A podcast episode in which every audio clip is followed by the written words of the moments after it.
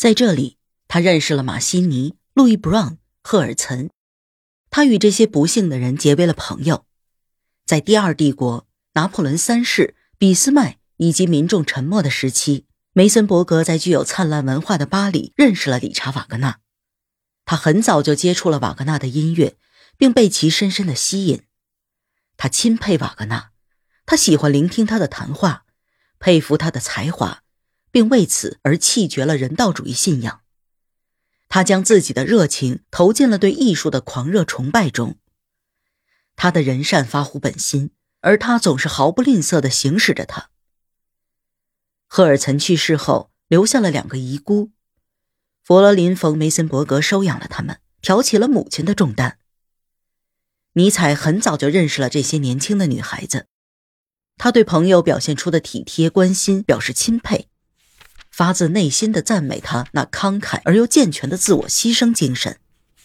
他不知道究竟是哪一种全力奉献的人生才能浇灌出这样的花朵。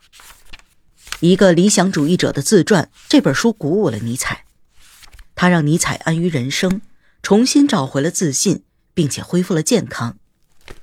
他给格斯道夫写信说道：“我的健康和我的希望连在一起。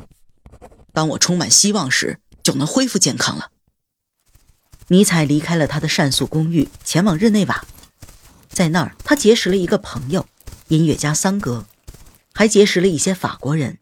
这些法国人因为支持巴黎公社而被政府放逐。尼采喜欢他的新朋友，他喜欢跟他们交谈，尊敬这些有着健全的头脑并勇于自我牺牲的狂热分子。他似乎还与两个高雅的俄罗斯人关系暧昧。随后，他重返了巴塞尔。回到巴塞尔后，他寄出的第一封信是写给梅森伯格的。一八七六年四月十四日，晴朗的星期五，巴塞尔。亲爱的弗罗林，大约四天前，我还孤单地待在日内瓦湖畔。星期日那整整一天，从曙光初显的黎明到月光如洗的晚上，我都和你待在一起。我从头到尾仔细读了你的书，我被书中的每一页所吸引了。我不加思索，这将是我有生以来最幸福的星期天。我在你的书中看到了纯洁和爱，这让我印象深刻，永不忘怀。在读你的书的那一天，大自然都给予了我启示。你以至高的形式出现在了我的面前。但这没有令我自惭形秽，我从中看到的是你的鼓舞。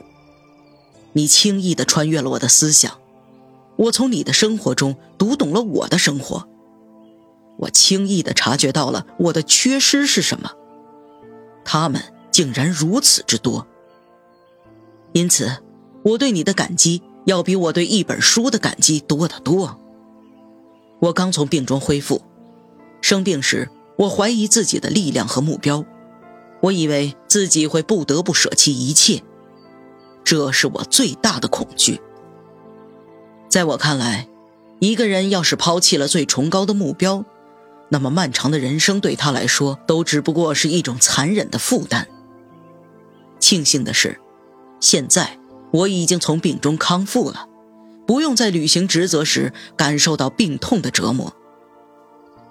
我曾经强烈的希望你近在身边，这样我可以随时向你请教一些问题。这些问题，只有那些拥有高尚品德的灵魂才能作答。你的书感动了我，还解答了我思考中的疑问。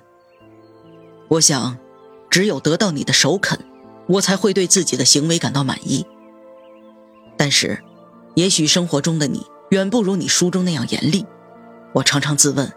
如果一个男人比较了解你的生活后，不愿被指责缺乏男儿气概，那么他该采取如何行动？唯一的方法是让他做你所做过的一切。但是毫无疑问，他无法办到，因为他没有明确的向导，也缺乏时刻准备着奉献自己的爱的本能。你的存在让我发现最严肃的道德主题之一。那就是存在于没有血缘关系的母子之间的爱。它是最崇高的博爱。请赐予我一点这样的爱吧，我最亲爱的女士和亲爱的朋友。请把我看作一个缺乏母爱的儿子中的一个吧。唉，这个需要是如此迫切。如果我们能在拜洛特会面的话，就可以谈论很多话题。说到这里，我又希望能够去那里。可是，在过去的两个月里，我却曾经打消过自己这种想法。如今，我强烈的希望自己的身体能够更为健康，这样我就能够为你效劳了。为什么我们的住所不能挨得更近呢？再见，我的朋友。无论如何，我都活着，并将继续活下去。你的弗里德里希·尼采。